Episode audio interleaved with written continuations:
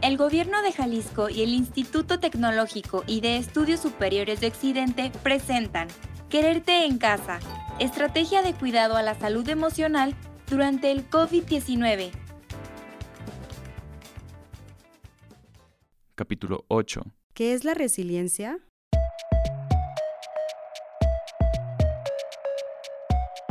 Bienvenidos a Quererte en casa. La vida nos enseña que nada es para siempre que no podemos aferrarnos al pasado ni vivir anhelando el futuro.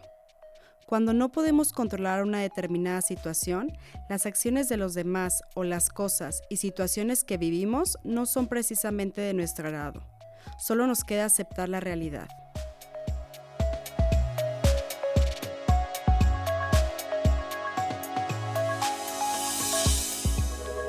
En el capítulo de hoy platicaremos acerca de cómo transformar esa ansiedad y depresión en resiliencia personal y comunitaria. Pero para empezar, ¿qué es la resiliencia? En estos últimos días hemos escuchado mucho la palabra resiliencia y parece ser la solución o respuesta a la situación que nos está tocando vivir.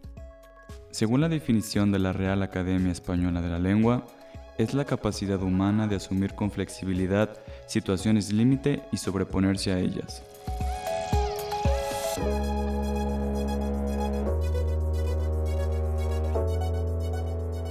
Esto quiere decir que la resiliencia transforma la situación en una fortaleza para el futuro. Es importante tener en cuenta que ser resiliente no significa no sentir dolor, malestar o no encontrar dificultades ante las adversidades. La resiliencia parte de un punto de vista realista, de la confianza de que el golpe recibido no nos desestabiliza si hacemos frente a él, lo asumimos y lo utilizamos para mejorar nuestra vida.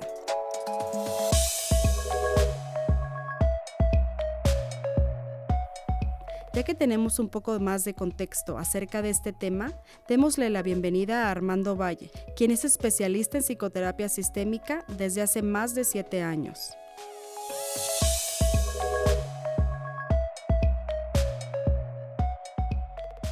Hola, bienvenido Armando, ¿cómo estás? Muy bien, muchas gracias Valentina, contento de saludarte a ti y al auditorio. Muchas gracias, también estamos muy contentos de que estés aquí. Como ya sabemos, desde el mes de marzo estamos viviendo una situación sumamente desgastante a causa del COVID-19. Vivimos llenos de ansiedad, incertidumbre, enojo y miedo. Claro que todos estos sentimientos son normales, pero no podemos quedarnos sintiendo esto para siempre. Debemos de tratar de seguir adelante y sacar lo mejor de la situación. Pero he aquí el dilema. ¿Cómo podemos ver el lado bueno de esta situación? ¿Cómo podemos convertir toda esta ansiedad, depresión y miedos en resiliencia? Armando, para empezar a partir de la definición que hemos dado anteriormente, ¿qué más nos puedes decir acerca de lo que es resiliencia?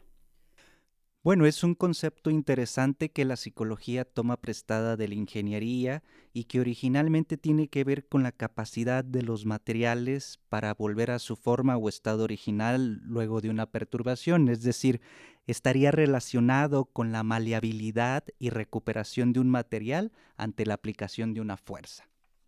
Entonces, ¿podríamos decir que la resiliencia es algo con lo que se nace o es algo que tenemos que desarrollar? Si es así, cuéntanos cómo podemos hacer para obtenerla y trabajar en ella constantemente.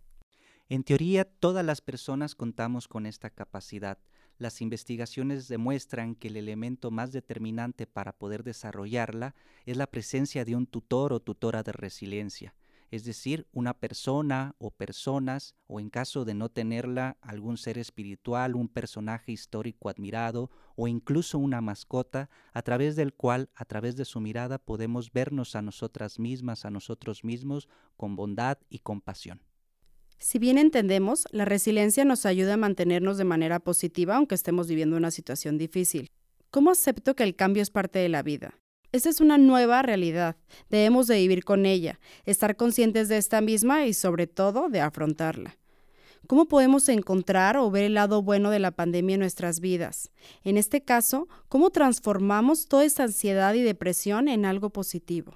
Desde la psicología en su aplicación terapéutica habría que cuidar con que este positivismo no sea una evitación de nuestra verdadera experiencia, como mencionaba, es la, la resiliencia es un concepto que tiene que ver con la maleabilidad y la recuperación.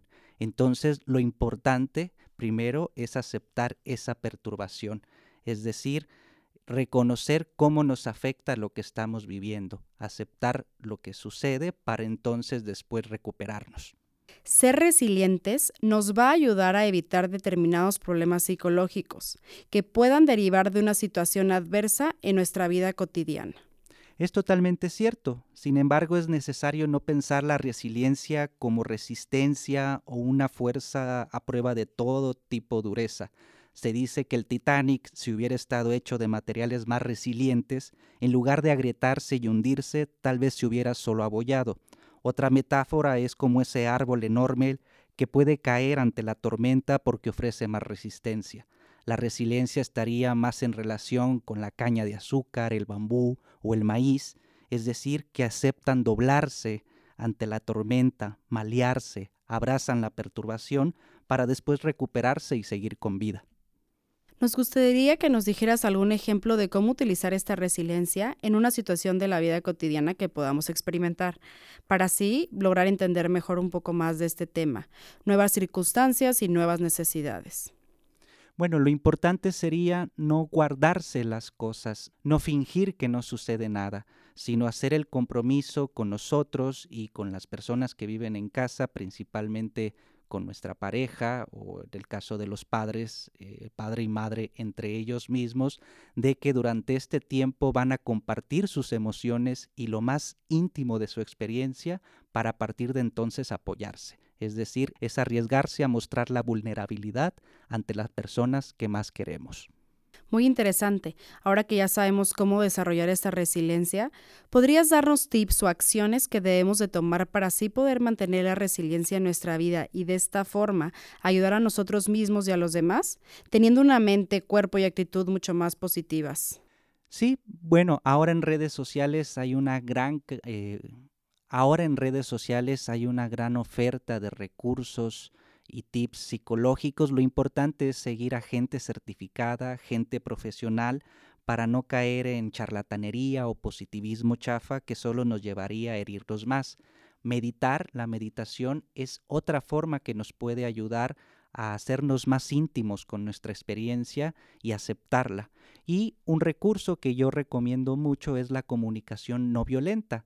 La comunicación no violenta la pueden investigar en YouTube, hay muchos videos o si ponen en el, en el buscador comunicación no violenta, eh, podrán encontrar mucha información al respecto y los ayudará a aclararse para ver qué es lo que sienten realmente y tratar de comunicarlo de una forma más eficaz que facilite la conexión con el otro.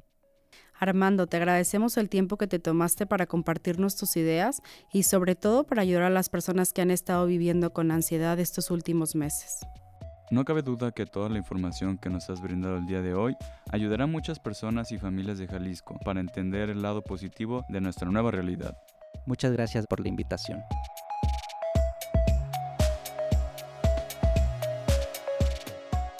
Esta pandemia ha venido a cambiar nuestras vidas radicalmente. Nos ha afectado a todos y todas y nos ha puesto en situaciones difíciles que debemos afrontar. Esta es una nueva realidad y es importante aprender a vivir con ella. Siempre hay una oportunidad de crecimiento en cualquier situación que vivamos, por más negativo que se vea el panorama. Nos conviene aprender a adaptarnos a nuestra nueva realidad y vivirla de la mejor manera posible. Cuidar de ti mismo te ayudará a mantener tu cuerpo y tu mente listos ante las adversidades. Por más difícil que parezca el panorama, siempre existe una salida. Por suerte, acabamos de aprender algunas estrategias para ser más resilientes ante la situación en la que actualmente nos encontramos.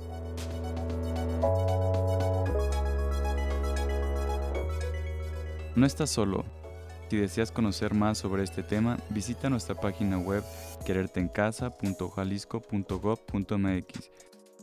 Marca sin costo la línea de intervención en crisis al 075, en la cual podrás conversar con personal capacitado que con gusto te ayudará las 24 horas.